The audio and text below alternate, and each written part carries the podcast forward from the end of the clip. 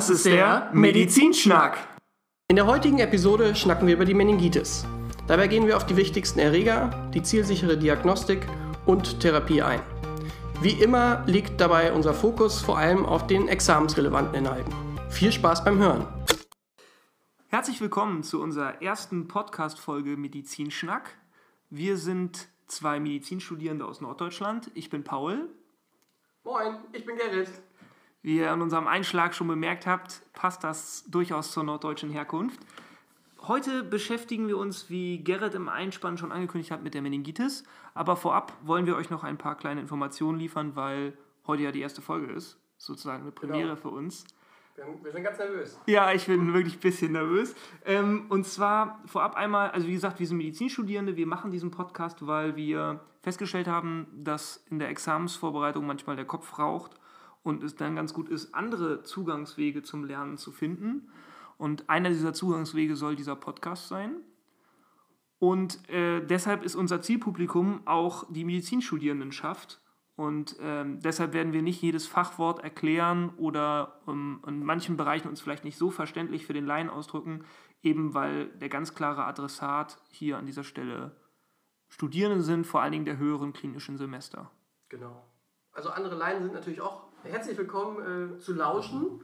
Ähm, aber dürfen uns nicht böse sein, wenn es dann doch ein bisschen nerdy wird. Und ähm, ja, genau. Wir können halt auch keine gewährleisten irgendwie für Vollständigkeit oder sowas. Wir nennen euch ähm, am Ende des Podcasts oder wie hast du dir das überlegt? Ist jetzt einfach in die Shownotes gepackt unten. Okay. Also, die klick. Quellen. genau. Packen euch die Quellen da rein. Ähm, aber das sind halt die üblichen Quellen, die die meisten Medizinstudierenden eh kennen. Ähm, aber falls jemand nochmal was nachgucken will oder sowas. Klickt einfach in die Shownotes nachher. Dort steht dann auch, bei welcher Minute ihr welches Unterthema findet. Also wir werden die Krankheiten immer, die wir hier vorstellen, systematisch durchgehen. Da könnt ihr euch dann äh, durchklicken, falls ihr irgendwie sagt, Diagnostik interessiert mich nicht, kann ich schon alles. Ich will nur die Therapie hören oder ähnliches. Genau. Und wir versuchen das alles ein bisschen locker jetzt zu gestalten. Also der Intro, der war ja jetzt voll seriös und so. Ähm, jetzt wird es ein bisschen alberner. Wir haben uns auch richtig zusammengerissen. Wir haben es bestimmt 70 Mal Ähm, aufgenommen.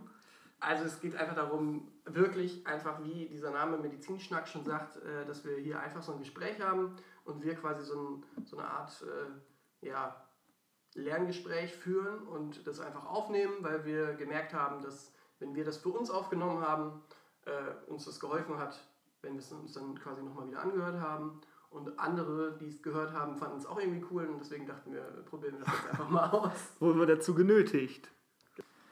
Gerrit, warum ist eine Meningitis überhaupt wichtig für uns, beziehungsweise was ist überhaupt eine Meningitis? Genau, also kurze Definition. Meningitis bedeutet äh, Entzündung der Hirnhäute, betont auf den Plural. Also wir haben äh, die Pia mater und die Arachnoidea mater, falls das mal irgendwie gefragt werden sollte. Das sind die Hirnhäute, die bei einer Entzündung quasi die Meningitis definieren. Äh, als Abgrenzung dazu sollte man noch sagen, äh, was eine Enzephalitis ist. Und das ist quasi die Entzündung des gesamten Gehirns. Und äh, eine Meningoenzephalitis ist wiederum eine kombinierte Entzündung von Gehirn und Hirnhäuten. Und äh, warum das wichtig ist, äh, ja, muss man einfach sagen, dass es eine Erkrankung ist, die man später als Mediziner auf jeden Fall irgendwie drauf haben sollte, weil ähm, sie halt potenziell letal endet, wenn sie nicht therapiert wird. Und man quasi initial schnell eine Therapie einleiten sollte, um halt schwere neurologische Folgeschäden abzumildern oder gar zu verhindern. Ja, und man kann sie ja auch eigentlich relativ gut behandeln. Also deshalb ist es wirklich ähm, fatal in dem Fall, sie nicht zu erkennen. Generell unterscheiden wir ja zwischen einer bakteriellen und einer viralen Meningitis. Und was ich gar nicht wusste, ist, dass die virale Meningitis tatsächlich viel häufiger ist als die bakterielle. Ähm, war mal eine Klausurfrage bei uns, habe ich damals natürlich falsch gekreuzt. Wie immer. Ja, ist ja mal so. Hinterher kann man sich das dann merken. Ähm, und ich dachte früher auch immer, wenn man irgendwie den Namen hört, Meningitis, dass Meningokokken die häufigsten Erreger sind. Aber das stimmt gar nicht. Also es Gibt denn Pneumokokken? Pneumokokken sind tatsächlich häufiger und selbst die tuberkulöse Meningitis ist häufiger als eine Meningo Meningokokken-Meningitis. Ähm, generell, wenn wir zuerst mal auf die akut bakterielle Meningitis schauen, gibt es drei Infektionswege. Ähm, einerseits kann es als Tröpfcheninfektion passieren, von Mensch zu Mensch. Also 10% der Menschen haben Meningokokken zum Beispiel im Nasenrachenraum, ohne dass sie Symptome haben. Geht. Eklig, ne? Niemand mehr küssen. ähm, dann kann es eine hämatogene Streuung geben, zum Beispiel bei einem Nasenracheninfekt durch eine geschwächte Immunsituation. Ja.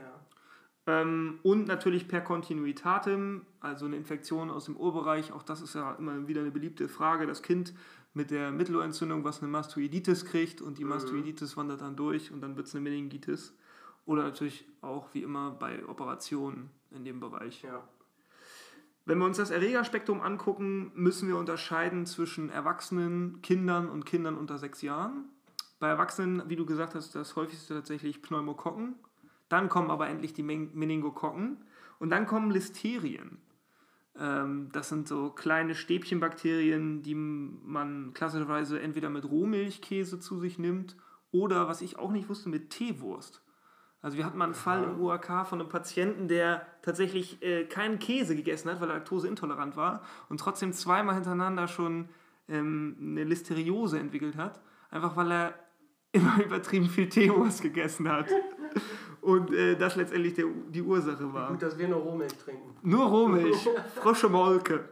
Ähm, genau, bei den Kindern über sechs ähm, Wochen sind es äh, Pneumokokken, Meningokokken und dann aber statt den Listerien Hämophilus influenza B. Und bei den Neugeborenen, also Kindern unter sechs Wochen, wenn sozusagen eine neugeborene Meningitis vorliegt, dann sind es vor allen Dingen die Streptokokken der Gruppe B, nämlich die Streptokokken agalactiae und E. coli oder manchmal auch Listerien, die das verursachen. Also, wenn wir das zusammenfassen, kann man sagen, vor allen Dingen Diplokokken sind die Erreger. Entscheidend ist dann, ob sie Gram-positiv sind, das wären dann Pneumokokken, also blaue Diplokokken, oder Gram-negativ, das wären dann Meningokokken, also rote Diplokokken. Alternativ, wenn man Stäbchen sieht, sind sie entweder Gram-positiv, dann sind sie Listerien, oder Gram-negativ, dann sind sie Hämophilus influenza B. Okay. Muss man sich, glaube ich, irgendwie merken, wie man auch immer sich das reinkriegt. Mhm. Meningokokken rot. Naja, aber das war schon, finde ich, ganz gut erklärt jetzt. Genau. Und demgegenüber steht eben die akut virale Meningitis. Ähm, die ist ja nicht ganz so ähm, akut, sage ich mal, und lebensbedrohlich. Da wirst du jetzt später auch noch was zu erzählen. Ähm, rein theoretisch können die von allen Viren ausgelöst werden, am häufigsten durch Coxsackie-Viren und natürlich der Sonderfall der Herpes simplex, Herpes simplex Enzephalitis oder Toxoplasmose, auf die wir jetzt hier nicht ausführlicher eingehen, weil das auch wieder Riesenthemen sind, die wir damit aufmachen würden. Gerrit, wenn wir jetzt irgendwie jemanden mit Meningitis haben, wie kommt er denn zu uns in die Klinik? Also wie präsentiert er sich uns? Genau, also ähm, viele denken jetzt, ach, jetzt äh, redet er wieder das, was wir eh schon wissen und ähm, viele Studenten lernen das gleich im ersten Semester. Die berühmte Nackensteifigkeit, der Meningismus. Ähm, gibt es auch tolle Bilder zu, ne? Immer in der Vorlesung. Ja, genau. Also teilweise verkrampfen die Patienten richtig. Also wenn man irgendwie einen Patienten hat, der kommt und man hat den Verdacht auf eine Meningitis, dann sollte man sozusagen das Erste, was man macht, ist, dass man den Patienten bittet, quasi sein Kinn Richtung Brust zu ziehen und äh, guckt halt, ob es dabei, ja, ob das schmerzhaft ist im Nacken. Ähm, was soll ich sagen? Genau, auf jeden Fall haben die starke Kopfschmerzen und äh, dazu kommt auch noch ähm, teilweise hohes Fieber. Ähm, ebenso charakteristisch für die Meningitis ist die Lichtscheu und ähm, Vigilanzstörung. Genau, dann gibt es noch äh, die Bezeichnung des Opistotonus. Ähm, das bezeichnet quasi eine spastische Tonuserhöhung der Hals- und Rückenstreckmuskulatur. Und das hat man nicht nur bei einer Meningitis, sondern zum Beispiel auch bei einem Schädelhirntrauma oder bei äh, Tetanusinfektionen. Gut, die sieht man nicht so häufig, aber ähm, Ich Schädelhirntrauma durchaus. Ich stelle mir das immer so ein bisschen vor wie diesen zweiten bösen Todesfluch bei Harry Potter, den man nicht aussprechen darf. Also gab es doch irgendwie drei. Harry Potter ist nicht so meins. Nee, hast du nicht, hast du nicht gelesen? Wirklich nicht? Boah, damit kannst du mich ja. Oh, Gerrit. Ich dachte, also auf jeden Fall gibt es so einen Ich wollte jetzt zweiten. eigentlich noch ein bisschen was zu Ja, okay, erzähl mal weiter. Also, ähm, Alle, die, die Harry Potter gelesen haben, wissen, was Jetzt- ich meine. Ja, genau. Also, was, was wollte ich jetzt sagen? Genau, bei der Meningokokken-Meningitis, wo wir wieder bei den Meningokokken werden, ähm, hat man in 60% der Fälle Hautveränderungen äh, in Form von makulopapulösen oder petechialen Exanthemen, die bis zu einer äh, Purpura fulminans mit Hautnekrosen enden können. Ähm, genau, das wollte ich dazu noch sagen. Dann ähm, bezüglich Säuglinge und Kleinkinder, die haben halt auch oft Fieber und teilweise dann auch Erbrechen dazu. Und ähm, da kann dieser typische Meningismus, von dem wir gerade gesprochen haben, äh, kann da durchaus fehlen. Und die Kinder können sich ja also sowieso nicht so wirklich mitteilen. Ähm, deswegen, genau, was man noch sagen kann, dass die zu 40 Prozent eine gespannte Fontanelle haben, also dass man da quasi mal fühlt und guckt, äh, ob sich das irgendwie, ja, ob das äh, protrahiert ist sozusagen. Das finde ich ist auch so schwierig bei, bei Neugeborenen. Also ich meine, Apathie, Trinkschwäche haben die ja fast immer als Symptome. Und da dann irgendwie zwischen genau. diversen Krankheitsbildern zu differenzieren, finde ich, ist echt recht komplex. Genau, aber super wichtig ist halt einfach, dass man weiß, dass dieser typische Meningismus da einfach fehlen kann. Also wenn, man den, wenn die Kinder das nicht haben, dann heißt das nicht, dass sie keine Meningitis haben. Okay. Dann würde ich sagen, erzähle ich was zur Diagnostik, oder? Ja. Ähm, letztendlich gliedert sich die Diagnostik ähm, in zwei Pfade am Ende, je nachdem, wie bedrohlich die Situation ist. Also ist, der Patient, ist die Patientin schon eingetrübt und äh, vor allen Dingen besteht der Verdacht auf eine bakterielle Meningitis. Das verzahnt sich dann mit der Therapie, sodass Gerrit das eigentlich im zweiten Teil vorstellen wird. Ich werde jetzt eher so auf die Diagnostik eingehen, die uns ähm, allgemein zur Verfügung steht. Also natürlich wie immer ganz wichtig die Anamnese. Hier interessiert vor allen Dingen, wie ist der zeitliche Verlauf? Also ist das Ganze akut eingetreten oder verzögert sich das über mehrere Tage? Gerade akute Krankheitsbilder sprechen eher für eine akut bakterielle, wie der Name schon sagt, Meningitis. Ein langsamer progredienter Verlauf würde jetzt eher für was Virales oder vielleicht eine tuberkulöse Meningitis sprechen. Und vor allen Dingen auch, wie ist der Umgebungsbefund? Also, wenn, wie wir später sehen werden, eine Meningitis ist ja hoch ansteckend und wenn ich jetzt Meningokokken oder Pneumokokken habe, dann kann es durchaus sein, dass im Umfeld schon andere Leute mit der Meningitis im Krankenhaus liegen. Dann als nächstes die klinische Untersuchung. Da hattest du ja schon so ein bisschen angesprochen bei den Symptomen, die Nackensteifigkeit, ähm, generell, dass, dass das Dehnen der Meningen schmerzhaft ist und da gibt es dann diverse klinische Zeichen, die man testen kann. Fallen dir die noch ein? War jetzt gemein, ne? Ich mach kurz Pause. Wenn ihr meinen Blick jetzt sehen könntet. also zum einen gibt es das Bruzinski-Zeichen. Das ist einfach nur äh, reflexartiges Anziehen der Beine bei Beugen des Kopfes, damit eben der Patient die Meningen entlasten kann. Mhm. Dann gibt es das Kernig-Zeichen. Das ist im Prinzip das gleiche, nur dass du nicht den Kopf diesmal nimmst, sondern die Beine im Hüftgelenk um 90 Grad beugst und im Kniegelenk und dann bei 90 Grad Beugung im Hüftgelenk das Kniegelenk gerade streckst, extensierst. Und dann kommt es natürlich auch wieder zu Schmerzen und Widerstand beim Patienten. Dann gibt es noch das. Ja, nicht so nett. Nee, all diese Tests finde ich sind nicht so nett, aber sind hochspezifisch. Dann gibt es das LASIK-Zeichen, das gibt es ja auch. Das kennt man. Genau, außer Orthopädie. Und äh, bei Kindern kann man häufig spielerisch das ganz gut mit einem Kniekuss versuchen. Also Kinder sind ja generell nicht so kooperativ bei der Untersuchung. Und da kann man eben sagen, versuch doch mal deine Knie zu küssen. Das sollte ein gesundes Kind eigentlich schaffen. Und eins Meningitis meistens Im Ellbogen wird es ein bisschen schwierig dann. Ne? ähm, dann machen wir natürlich eine Blutuntersuchung, schauen auf Entzündungswerte, CRP, ähm, eventuell ähm, Procalcitonin, ähm, machen Differentialblutbild. Vor allen Dingen schauen wir natürlich auf die äh, Neutrophilen und die Leukozyten. Dann müssen wir auf jeden Fall einmal Glucose bestimmen. Das wird später wichtig für Berechnungen mit dem Liquor. Und äh, schauen natürlich auf so allgemeine Parameter auch noch wie ähm, Nierenwerte und Elektrolyte. Und in diesem Sonderfall ganz wichtig noch Blutkulturen abnehmen. Warum Nierenwerte? Ähm, einfach Für natürlich. Medikamente sozusagen? Ja, und einfach gucken, ob der Patient hydriert ist. Okay. Also gerade bei Kindern, wenn die eine Trinkschwäche zeigen, wäre es natürlich gut zu wissen, äh, ob es da zu Elektrolytverschiebungen bereits gekommen ist oder ja. zu Nierenschädigungen. Dann als nächstes gibt es natürlich die Liquorpunktion, also ähm, letztendlich das ja mit das invasivste, glaube ich, in der, in der Neurologie als Untersuchung. Und da schauen wir uns sechs Parameter an. Einmal, wie sieht der Liquor aus? Gibt es Zellen im Liquor? Was für Zellen sind das? Wie viele sind das? Und gibt es Laktat, Eiweiß und Glucose? Normalerweise ist der Liquor klar, fast zellfrei, enthält kaum Eiweiß, Glucose und Laktat. Ähm, wenn wir jetzt uns überlegen, was für Erreger bei der Meningitis in Betracht kommen, also Bakterien, Viral oder Tuberkel. Ähm, gut, das sind auch Bakterien, aber als Sonderfall jetzt mhm. mal. Können wir uns halt überlegen, wie sich die einzelnen Parameter verändern. Und daraus ergibt sich dann eben der Befund bei der Liquorpunktion. Also bei Bakterien haben wir eine, ja eine deutliche Granulozytose, eine Leukozytose, vor allen Dingen Neutrophile. Das heißt, wir haben eine stark erhöhte Zellzahl, wir haben viele Zellen, vor allen Dingen Neutrophile. Wir haben eine trübe Flüssigkeit, klar, Eiter färbt den Liquor dann natürlich auch trübe. Ähm, wir haben stark erhöhtes Laktat, weil die Bakterien natürlich die Glucose verstoffwechseln und die ganzen Zellen, die da sind, die Immunzellen auch. Ähm, und dadurch zwangsläufig natürlich auch Laktat ansteigt, wenn nicht genug Sauerstoff zur Verfügung ist. Wir haben erhöhtes Eiweiß wegen der Immunglobulinproduktion im Liquor und verminderte Glucose, weil die eben von den Zellen und Bakterien verstoffwechselt wird.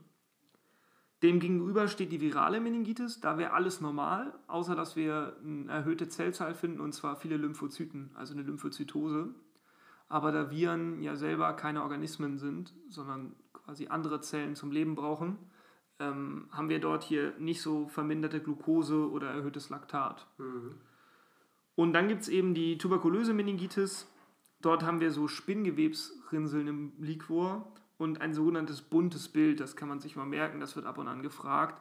Also eine Mischung aus Granulozytose und Lymphozytose.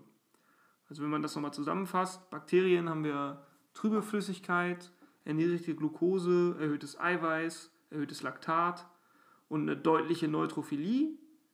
Viral ist alles normal, außer eine Lymphozytose. Und tuberkulös ist quasi eine Mischung aus beiden. Also wir haben nicht richtig trüben Liquor, aber auch nicht richtig klaren und wir haben ein sogenanntes buntes Bild, also eine Granulozytose und eine Lymphozytose. Was dann auch wichtig ist, dass wir den Liquor auf jeden Fall bei Raumtemperatur sofort ins Labor bringen, also nicht kühlen, weil sonst die Bakterien eventuell abgetötet werden und äh, aber auch nicht ewig rumstehen lassen. Ähm, hat natürlich allein schon, wie du später auch sagen wirst, wegen der Therapie Konsequenzen. Ja, als letztes vielleicht noch dann sollte man äh, jetzt schon vorher ein Antibiotikum gegeben haben, wirst du ja später noch darauf eingehen, kann man auch einen sogenannten Latex-Agglutinationsstest machen. Das ist so ein spezieller Test, der auch abgetötete äh, Meningitis-Erreger, also bakterielle, nachweisen kann. Du gehst schon, ich habe zu viel geredet. Oh, nee, ich hatte Nachtdienst. Ach so. Aber dann ist doch gut, dass du jetzt vielleicht wieder was, zur, ähm, was erzählst zur Therapie. Genau. Jetzt, wo ich genügend geredet habe. Dann kann ich auch mal Bier holen gehen. Fang durch schon mal an zu erzählen. Sehr gute Idee. Also, ähm, Therapie.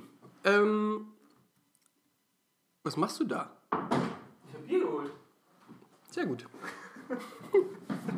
so, Prost. Wo war ich jetzt? Okay, Prost. Mhm.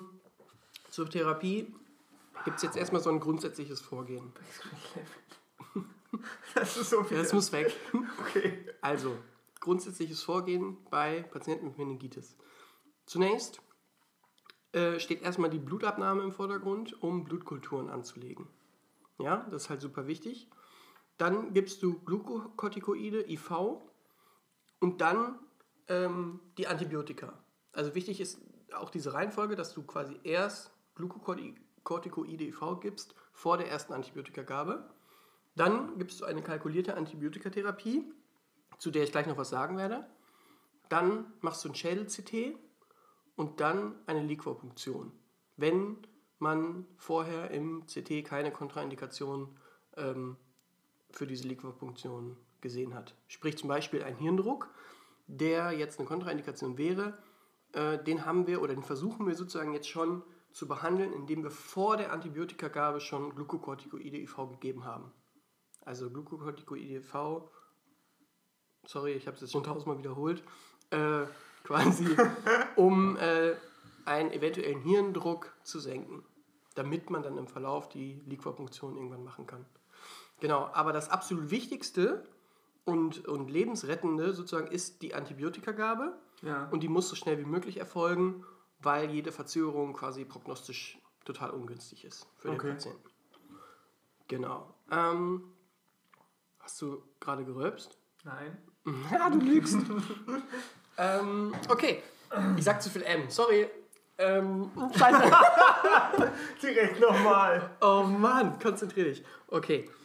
Dann haben wir so ein generelles weiteres Vorgehen, wenn wir das jetzt alles gemacht haben, mm, haben wir eine, also muss der Patient natürlich überwacht werden auf der Intensivstation und supportive Maßnahmen ergriffen werden. Also wenn wir, wir machen eine BGA und gucken, ob wir eine Elektrolytentgleisung irgendwie haben, die wir noch äh, ausgleichen sollten.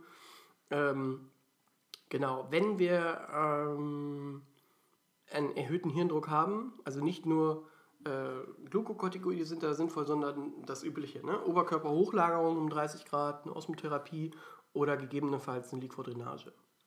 Wenn wir im EEG epilepsietypische Potenziale oder äh, also sehen oder wirklich Krampfanfälle haben, dann ist eine antikonvulsive Therapie vonnöten. Und äh, falls der Patient noch irgendwie eine septische Sinusvenenthrombose entwickelt, ähm, muss antikoaguliert werden. Genau. Jetzt hätte ich es fast schon wieder gesagt. Boah, es, es läuft. Das wird böse L-Wort. äh, ah, also, also wollte ich sagen, wir müssen uns auf jeden Fall auf eine Fokussuche begeben. Also ähm, eine HNO-ärztliche Konsularuntersuchung ist halt ist wahrscheinlich der wichtigste indiziert, genau, Fokus. dass man halt auf jeden Fall nach einem Fokus sucht. Ähm, zum Beispiel ja, nach einem parameningealen Entzündungsherd im CT oder MRT, äh, zum Beispiel eine Sinusitis. Und wenn was gefunden wird, dann muss das auch noch am Aufnahmetag äh, äh, muss eine Fokussanierung erfolgen, also sprich eine OP. Jetzt wollte ich noch was zur kalkulierten Antibiotikatherapie erzählen. Bevor ich das aber tue. Du sagst das wie so ein Gangster-Rapper. Antibiotikatherapie? Ja. Echt? Nee. Ja, okay, ich muss mich noch so ein bisschen eingrooven. Weißt du, was ich gehört habe? Ich fühle mich noch ganz unwohl, muss ich Fällt sagen. Fällt mir jetzt nur bei Gangster-Rapper ein.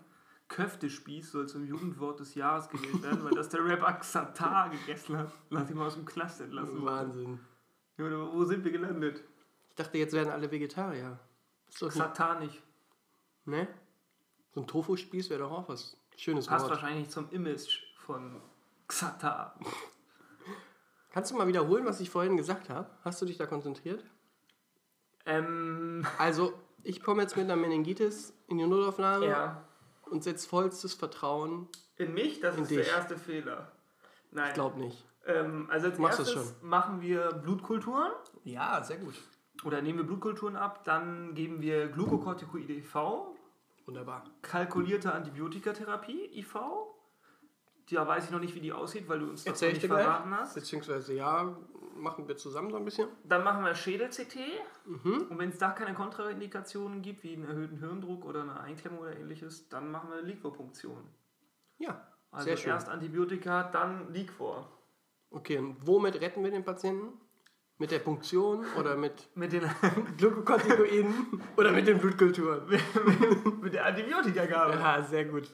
Ach, hat mir doch jemand zugehört. Ja, wenigstens ich. Okay, also zur kalkulierten Antibiotikatherapie kann man sagen, dass wir jetzt erstmal zwei Gruppen bilden. Einmal die ambulant erworbene Meningitis und einmal die nosokomial erworbene Meningitis. Weil die Therapien halt ziemlich unterschiedlich sind, haben wir jetzt diese beiden Gruppen. Mm, zur ambulant erworbenen Meningitis ähm, jetzt stehe ich gerade auf dem Schlauch. Nein. Also, geben wir ein Cephalosporin der dritten Generation. Fällt dir eins ein? Ceftriaxon. Tri wie 3, dritte Generation. Genau. Ceftriaxon oder hast du noch eins in petto? Noch ein Cephalosporin? Ja. Der dritten Generation? Mhm. Ich kenne nur Ceftriaxon. ich glaube, ich bestelle mir gleich ein Taxi, um nach Hause zu kommen. Na? Zefta. Klingelt's? Zefta, aber Ceftazidim? Nee, das ist. Cefotaxim. Cefotaxim. Ceftriaxon, Cefotaxim. Jetzt hast du mich immer auflaufen lassen hier. ja. Ach, das tut mir schon ganz gut manchmal. Du schüchterst mich ja schon ein bisschen ein. also Cefotaxim und Ceftriaxon, okay. Genau. Und die sind halt auf jeden Fall wirksam gegen Meningokokken, gegen Pneumokokken und Hämophilus. So, oh, oh, oh. was fehlt uns noch? Die Listerienlücke. Sehr gut. Cephalosporine. Genau. Also, wir müssen noch irgendwas geben, um die Listerien abzudecken. Weißt du was? Ich würde sagen Ampicillin. Ja, das hast du noch abgelesen. nee, das Sehr gut, ja. Ampicillin, Genau. doch, das kann man nicht merken. Also, dann geben wir, also wir geben jetzt Ceftriaxon und Ampicillin Ja. bei einer ambulant erworbenen Meningitis. In Ordnung. Gut. So, jetzt, um nochmal einen draufzusetzen, wenn der Patient sagt, er kommt jetzt zum Beispiel, jetzt muss ich kurz spicken, er kommt zum Beispiel aus Frankreich, Spanien, Ungarn, Australien, Neuguinea, Südafrika oder Amerika. Oder war, oder war da gerade zu längeren Reisen? Was gibst du noch zusätzlich? Oder nochmal zurück, was haben diese Länder gemeinsam? Die haben wahrscheinlich einen anderen Meningokokkenstamm. Ne? Mhm, so ähnlich. Ich sag's dir, die haben eine hohe Penicillinresistenz. Ah, dann würde ich kein Ampicillin geben und kein Ceftriaxon wahrscheinlich. Nee, du gibst nur was zusätzlich. Noch was zusätzlich? Ja. Ähm, Ich sag's dir, Vancomycin oder Ja. Rifampicin. stimmt, Vancomycin gibt man eigentlich immer bei, bei Penicillinresistenz. Ist halt noch so ein, so ein Joker sozusagen. der Joker. Gut, ähm, wenn wir dann aber, ah, jetzt muss ich noch was, also wenn wir dann aber Listerien nachweisen sollten, dann ist eine zusätzliche Gabe von Gentamicin äh, empfohlen. Okay. Ja? Mhm. Okay, gut.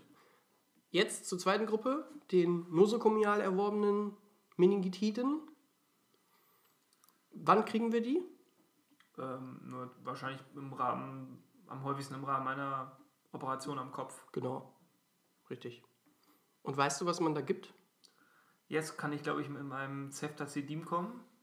Und Ja, doch, doch, stimmt, ja, genau. Und wahrscheinlich zusätzlich noch Vancomycin. Ja, sehr gut. Vancomycin immer bei den Resistenten. Genau, also, wir, also einmal kann man jetzt hier nennen Vancomycin äh, und Ceftazidin, so wie du das gesagt hast. Oder Vancomycin und äh, Meropenem. Geht auch. Gleich das Panzerschrank-Antibiotikum. Genau. Und äh, jetzt kann man noch sagen, falls das jetzt durch eine OP erworben ist und diese OP, der Zugang zu dieser OP durch die Schleimhäute erfolgt ist, dann geben wir noch was zusätzlich. Metronidazol. Metronidazol, genau. Der Italiener. Ja, sehr gut. So konnte ich mir immer bei, bei äh, Helicobacter pyloris, pylori Gastritis merken, was French und was Italienisch Ja, genau, die italienische Therapie. Metronidazol. Metronidazol. Sehr gut. Ich war heute bei, bei, ach nee, darf man das sagen? Ich war heute bei einem großen italienischen äh, Lebensmittel-Großhandel, Markt. ist krass, ne? Aber Und- bestimmt dürfen wir eigentlich Schleichwerbung machen, ne? Dürfen Aber wir? Warum nicht? Also ich meine, wir sind doch unabhängig, uns finanziert und niemand. Aber wir lassen es mal so, okay. Naja, wir tasten uns da mal langsam vor. Ja. Also auf jeden Fall war ich da Ich trage übrigens gerade. Nikes. Und das hast du gerade nicht gesagt. Nein, Spaß. Ich meine, Sind doch gar keine. Das sind Pantoffeln. ja, und äh, da habe ich auf jeden Fall lecker eingekauft, Pizza gegessen. Und äh, deswegen haben wir jetzt so schöne Cantuccini. Und die kannst du mir eigentlich mal rübergeben, weil aber sonst isst du die alle. so viel. Ja, Außerdem hast du gesagt, ich soll die verwahren, weil die sonst alleine auf ist. ja, es- sie sind ja auch gleich schon leer. Ja. Okay. Gibt es noch was zur Therapie? Ach so, habe ich völlig übersprungen, ne? Genau, also wir haben ja nicht nur Wir haben ja Äh, nicht nur bakterielle Richtig, genau. Also was man noch sagen muss, dass wir noch zwei weitere Gruppen haben. Einmal die viralen Meningitiden und die tuberkulösen Meningitiden. Wie du ja eingangs schon gesagt hast, sind die viel häufiger. Deswegen ist es da halt wichtig, dass wir da auch nochmal drüber sprechen.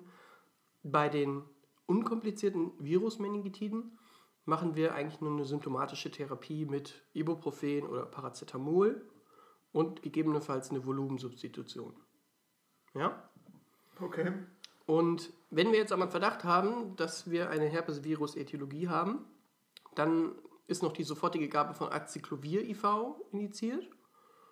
Genau. Und bei den Tuberkulösen ähm, ist es quasi wie die, oder so ähnlich wie die Tuberkulose-Therapie. Es ist super langwierig. Also wir haben eine Gesamttherapiedauer von zwölf Monaten, wovon wir die äh, initialen zwei Monate mit einer Vierer-Kombination äh, starten sozusagen. Da hast du mir vorhin diesen Tipp gegeben. Was war das? Preis? oder Preis, so? genau. Genau. Aber das passt jetzt hier nicht so ganz. Doch, doch, passt schon. Eigentlich, also Pyri Pyrazinamid, ähm, Rifampicin, Ethanbutyl, Isoniazid und Ja, Reserve. Streptomycin. Genau, weil es hier statt des Ethanbutyls gegeben wird. Also Pries, sagen wir mal. Hier Preis, sonst Preis. Ja, also der Pries. Der Was Preis- heißt, was heißt Preis auf Italienisch sowas ähnliches wie Pries? Nein, Wahrscheinlich Press, Pressio oder so ähnlich. ist ja auch egal. Also, Pries, P-R-I-S, Pyrazinamid, Prezzo heißt es auf Italienisch. Pyrazinamid, Ja. Rifampicin, Isoniazid und Streptomycin. Ja. Das, sind die, das ist die Viererkombination, die du über zwei Monate gibst. Und dann anschließend über weitere zehn Monate ähm, nur noch eine Zweierkombination aus Rifampicin und Isoniazid. Genau. Und äh, eventuell noch da zusätzlich eine adjuvante Steroidgabe, wie zum Beispiel Prednisolon. Und ich glaube, bei Streptomycin muss man auch, äh, wenn man das anfängt zu geben, ein HNO-Konsil anmelden, weil das ototoxisch ist. Ja, stimmt. Aber apropos äh, HNO, bei Therapieende ist es bei Kindern noch wichtig, dass man immer ein EEG macht und eine Hörprüfung. Also Hörprüfung machen die HNOler ja. Ähm, um ja gewisse, also um, um eventuelle Schädigungen sozusagen zu detektieren, damit man quasi so Sprachentwicklungsstörungen oder sowas äh, da entgegenwirken kann. Ja, da kann ich euch eigentlich auch anschließen mit den Komplikationen. Ich weiß nicht, ob du zur Therapie noch was hast. Ja, ich habe noch, also apropos Komplikationen, ich habe noch was äh, bezüglich einer, wenn wir jetzt eine komplikationslose Heilung haben, Ja. dann ist keine Lumbalpunktion zur Kontrolle nötig. Ah, okay. Das ist auch Ne? Aber jetzt kannst du mit Komplikationen. Genau, also einerseits gibt es natürlich neurologische Komplikationen, sowas wie also Schädigung durch das Hirnödem oder auch eine Vestibulo, vestibulokochleäre Schädigung. Ähm, vor allen Dingen bei einer Pneumokokkenmeningitis. Da kommt es häufiger zu Ausfallen des Gleichgewichts des Hörorgans. Und äh, es kann natürlich auch zu einem Hydrocephalus mal resorptivus kommen. Ähm, eine wichtige und gefürchtete Komplikation ist das sogenannte Waterhouse-Friedrichsen-Syndrom. Das ist eine Verbrauchskoagulopathie. Also es werden, es kommt zu einer Koagulation und dadurch wird so viel verbraucht, dass es paradoxerweise gleichzeitig auch zu Blutungen kommt. Also ein bisschen wie, äh, wie die Dick, weißt du? Disseminierte intravasale Gerinnung. Und äh, das wird durch Freisetzung von Endotoxinen bei Meningokokken-Meningitis verursacht. Klassischerweise kommt es dann eben zu einer Blutung und einer Thrombose und eigentlich korreliert die Schwere der Dysregulation mit der Erregerlast im Blut. Das Ganze ist hochletal, also wirklich eine sehr gefürchtete Komplikation. Und ähm, Leitsymptome sind eben Petechien mit einer Nekrose. Also du hattest ja schon bei der Klinik erzählt, dass es teilweise zu Bei den. Meningokokken. Genau. Ja. Und auch hier ist Leitsymptom eben sind Petechien und gleichzeitige Nekrosen. Und man sollte sofort die Therapie einleiten, die du schon genannt hast, mit Ceftriaxon und Ampicillin. Und gleichzeitig natürlich sofort auf die ITS überweisen, ein Dexamethason geben, eine Elytherapie machen, ähm, um eben da das Schlimmste zu verhindern. Das sind immer ganz eindrückliche. Das ist schon echt dramatisch, was wir hier so. Ja, ist auf erzählen, jeden Fall ne? ein hartes Thema zum Einstieg. Vielleicht abschließend nochmal zur Prophylaxe. Man kann gegen Meningokokken, Pneumokokken und Haemophilus influenza B impfen. Das ist auch empfohlen, laut STIKO. Ähm, und sollte es zu einer Mening Meningitis im Umfeld kommen, dann muss eine Umfeldprophylaxe für alle, die engen Kontakt mit der Person für, äh, hatten, für zwei bis vier Tage mit Rifampicin oral erfolgen. Das muss man bis spätestens zehn Tage nach Symptombeginn gegeben haben bei den Ja. anderen, damit sich die eben nicht infizieren. Und der Patient selber muss auch für mindestens 24 Stunden isoliert werden, wenn er aufgenommen wird im Krankenhaus. Eigentlich sagt man so, dass er nach 24 Stunden, wenn er dann eine Antibiotikagabe bekommen hat, nicht mehr infektiös ist, also 24 Stunden nach Antibiotikagabe. Ähm, darum kann man dann eventuell nach einem Tag die Isolation aufheben. Und man muss das Ganze auch namentlich ans Gesundheitsamt melden, auch schon beim Verdacht, eben weil es so hoch kontagiös ist und so Ja. einen letalen Ausgang eventuell hat. Genau, das wäre es, glaube ich, zur Meningitis, Gerrit, ne? Das war's schon. Ich glaube, das Ja, war's schon. Ganz so wenig war es ja nicht. Wir haben auch echt was, was abgehakt. Sollen wir noch irgendwas wiederholen? Ja, wir können ja vielleicht einfach nochmal das Ganze kurz und prägnant zusammenfassen. Die Meningitis ist eben ein sehr bedrohliches Krankheitsbild. Am häufigsten ist es viral ausgelöst, dann ist es nicht ganz so hoch akut und letal. Ähm, anders, wenn es bakteriell ausgelöst ist, dann ist es ein absoluter Notfall. Ähm, als Erreger bei den Bakterien kommen vor allen Dingen Pneumokokken, Meningokokken und Listerien bei Erwachsenen beziehungsweise Hämophilus influenza B bei Kindern und Streptokokken der Gruppe B bei Neugeborenen in Betracht. Klinisch zeigen die Personen häufig eine Nackensteifigkeit, Kopfschmerzen bis hin zum Bewusstseinsverlust, Eintrübungen. In der Diagnostik ist von besonderer Bedeutung die Liquorpunktion. Dort sieht man bei einer bakteriellen Meningitis einen trüben Liquor mit einer hohen Zellzahl, eine Neutrophilie, außerdem verringertes, verringerte Glucose, erhöhtes Eiweiß und erhöhtes Laktat. Therapeutisch haben wir ja von Gerrit eben gehört, machen wir das Schema erst Blutkulturen, dann Dexamethason bzw. Mhm. Glucocorticoide V, dann kalkulierte Antibiose IV, klassischerweise mit Ceftriaxon und Ampicillin, dann CT, dann Liquorpunktion. Alternativ kann man therapeutisch bei der nosokomialen Pneumonie auch Ceftazidin und Vancomycin geben und als Prophylaxe sollte für das Umfeld einer Person mit bakteriell, bakterieller Meningitis eine orale Antibiotikagabe mit Rifampicin erfolgen. Ich glaube, das war's, oder? Genau. Wir hoffen, es hat euch gefallen. Mir hat es Spaß gemacht mit dir, Gerrit. Schleim mal nicht so rum.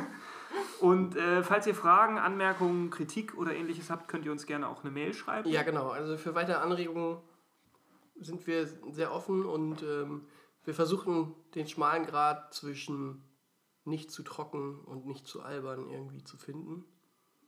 Und genau, wie erreichen die uns? medizinschnack.gmx.de Schnack mit Zicker.